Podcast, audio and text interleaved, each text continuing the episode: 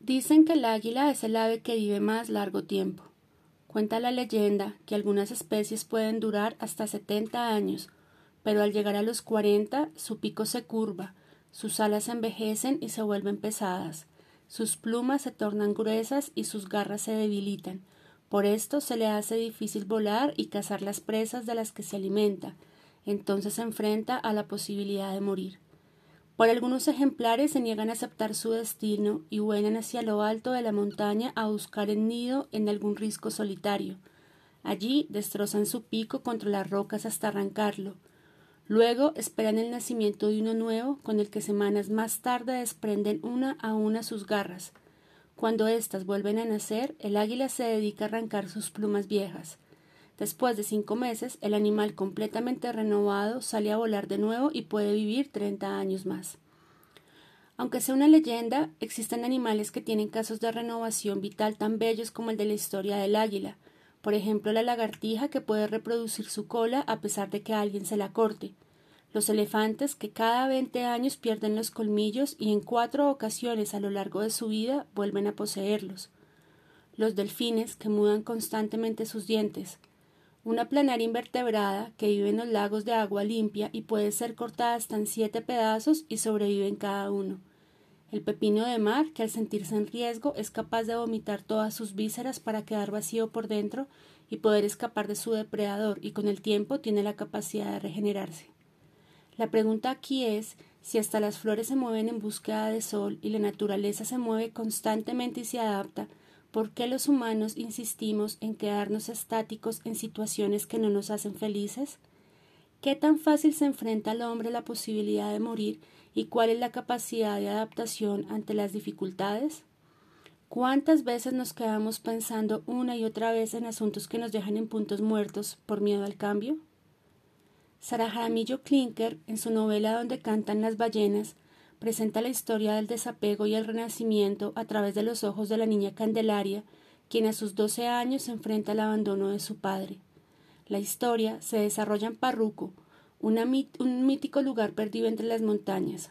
Lo curioso aquí es que esta familia vive en una casa que se encuentra absorbida poco a poco por la naturaleza, y es así como encontramos en la mitad de la casa un árbol de mangos, enredaderas que se toman las paredes, renacuajos y sanguijuelas que viven en el estanque de la casa y son usadas por la madre en busca del secreto de la eterna juventud y por la joven Candelaria para medir cuánto tiempo ha pasado desde el abandono de su padre, teniendo como punto de referencia los tiempos de metamorfosis dados por la naturaleza.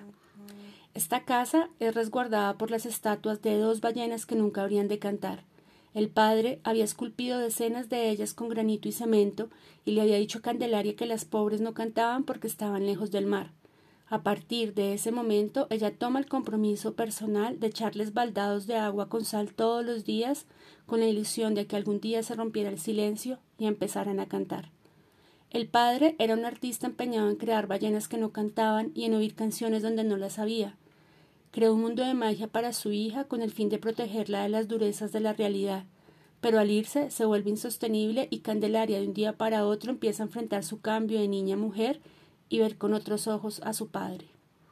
Ante este suceso de magnitud, la madre se convierte en un fantasma, vomita en su cuarto todo lo que come, desatiende el hogar mientras su hijo Tobías se divierte probando con hongos alucinógenos y vive en mundos paralelos. La casa se está cayendo y la única integrante que parece darse cuenta es Candelaria. Entre el sabor amargo de la pérdida del padre, llega a su casa una mujer misteriosa de tacones rojos, quien paga por la estadía en ese lugar atrapado por la vegetación. Se presenta como Gaby de Rochester Vergara y va acompañada de una serpiente que adormita alrededor de su cuello, a quien presenta como Anastasia Godoy Pinto. La madre de Candelaria Teresa ante la posibilidad de recaudar dinero, acepta a esta extraña invitada, quien escoge aquel lugar donde las montañas no hablan para esconderse de algunos secretos de su pasado. A su llegada, la casa obtiene una dinámica diferente. Candelaria, a través del cuerpo de Gaby, empieza a cuestionarse sobre su cuerpo y sobre el concepto de belleza. Esta misteriosa mujer, en cada salida con la joven, le deja enseñanzas de vida que Candelaria solo entendería con el tiempo, como que no se le debe preguntar a nadie si uno es bonito, si uno permite que lo definan, después no puede sacar una conclusión propia. o que las cosas no desaparecen por el simple hecho de echarles tierra, de mirar hacia el lado contrario o de cerrar los ojos, porque la vida es todo eso que pasa mientras los mantenemos cerrados. En cuanto al hermano Tobías, la vida sí que se le estaba pasando. Entre la mezcla de hongos y contacto con la naturaleza, el joven se ve más aislado de su propia familia, y un día se coloca una máscara de águila con la convicción que son aves sin alas. Esto fragmenta aún más la relación con Candelaria, que recuerda ese pasado donde salían a buscarle pareja a don Perpetuo, la guacamaya de la familia, quien pertenecía a una especie en aparente peligro de extinción. De esos momentos solo quedan añoranzas, porque ambos jóvenes crecían en el mismo lugar, pero aislados espiritualmente, sin conocerse, sin acompañarse en esa casa que se estaba tragando la selva. En la suma de sucesos extraños se incorpora un nuevo personaje, Santoro, quien es un hombre desaliñado, esquizofrénico y le habla a su cuervo Edgar. En su delirio de persecución se queda en este extraño lugar pensando en hacer una fortaleza para huir de todos esos demonios imaginarios que le perseguían. El hombre que paga con pepitas de oro tiene ciertas particularidades. Siempre le da a probar la comida a su cuerpo Edgar por miedo de ser envenenado y le tiene tanto miedo a los rayos que sale a dispararles para ahuyentarles. Estos personajes extraños se convierten atípicamente en una familia, que con el tiempo se apoyan en la reconfiguración de la casa y los roles de cada uno en este lugar. Sin embargo, Candelaria no puede olvidar a su padre y se obsesiona con la idea de buscarlo en el lugar donde cantan las ballenas. Y como siempre, a partir de aquí empieza el spoiler de mi diario literario. Si piensa comprar este libro, lo invito a pausar el audio aquí y deleitarse con esta historia desde la inocencia de Candelaria. Si por el contrario tiene curiosidad de saber el desenlace de la historia, lo invito a continuar. Gaby, quien se encuentra huyendo de las autoridades, llega un día con un nuevo integrante llamado Borja, al que llaman el desahuciado, porque no es más que un hombre moribundo que busca Parruca como ese último lugar para reencontrarse con su historia. Gaby, en el afán de aliviar los sufrimientos del hombre, hace un pacto con Tobías para buscar la pócima perfecta que le permita amortiguar el dolor de este hombre. Candelaria no ve con buenos ojos este pacto, tal vez por celos o por sentir que ya no conoce a su hermano y se dedica a espiar la situación. Esto la conlleva a ver el envenenamiento del hombre y descubrir que Borja le había dejado a Gaby un manuscrito que podría valer mucho dinero. Con esta muerte, los miembros de la casa deciden sepultar a este hombre en medio de las montañas, sin preguntas y sin ceremonias. Candelaria se obsesiona con encontrar el manuscrito y descubre que no es más que la confesión de un asesinato, pero lo que cambia la historia es que al final del libro detalla que fue escrito en el lugar donde cantan las ballenas. Esa obsesión enfermiza lleva a Candelaria a buscar a su hermano para preguntarle dónde cantan las ballenas. Él le responde que en el mar. Ella le dice que el mar es un lugar muy grande y debe haber un lugar exacto. Tobías la mira y se empieza a reír detrás de su máscara de águila y el corazón de Candelaria se llena de ira. Se, agarra, se agacha para arrancarle la máscara, forcejean, él le asesta un puño en la quijada y ella lo empuja con tan mala fortuna que él cae sobre una piedra filosa que le encaja detrás de la cabeza. Él se abalanza con ella con furia, se va en el suelo y él le aprieta el cuello hasta casi asfixiarla. Ella le da una patada, logra huir de la escena y cuando decide volver no hay sonidos, solo un rastro de sangre que lleva camino al mismo estanque donde su madre se hacía terapia con sanguijuelas y ella jugaba a ver la metamorfosis de los renacuajos. Ahora solo hay un cuerpo inerte que corresponde a su hermano. De aquí la historia cobra una nueva matiz. La palabra nunca más se hace más fuerte en la mente de Candelaria cuando se da cuenta que nunca más volverá a ver a su hermano, quien, quien muere ahogado en el estanque. Aquí nuevamente la familia se divide. Cuando deciden llamar a la policía informando del deceso, inevitablemente Gaby huye y la policía cataloga la muerte como accidental gracias a las pepitas de oro dadas por el hombre cuervo. Candelaria no tiene el puente para hablar con su madre de las cosas trascendentales de la vida como la muerte, la ausencia del padre, los motivos de Tobías para no haberse ido con él. A veces la gente más cercana es justo la que menos conocemos. A estas alturas lo único que espera Candelaria es que tuviera razón Gaby y los finales no fueran solo eso, sino un nuevo comienzo. Los días felices acaban y la casa, cediendo la fuerza de la naturaleza, se inclina hacia un lado, lo que lleva al señor Santoro y a su cuerpo a abandonar la casa para siempre. La lección aquí es que uno puede huir de todo, cambiar de casa, de nombre, de novio o esposo, pero jamás se puede huir de los propios demonios porque esos lo acompañan a uno hasta el final del mundo. Últimamente la gente entraba y salía de la vida de Candelaria, despojándola de capas que revelaban su interior y que suscitaban comportamientos en los que a veces ni siquiera se reconocía. Y es así como un día, entre tanto dolor, todo se interrumpe nuevamente con el ruido de un motor.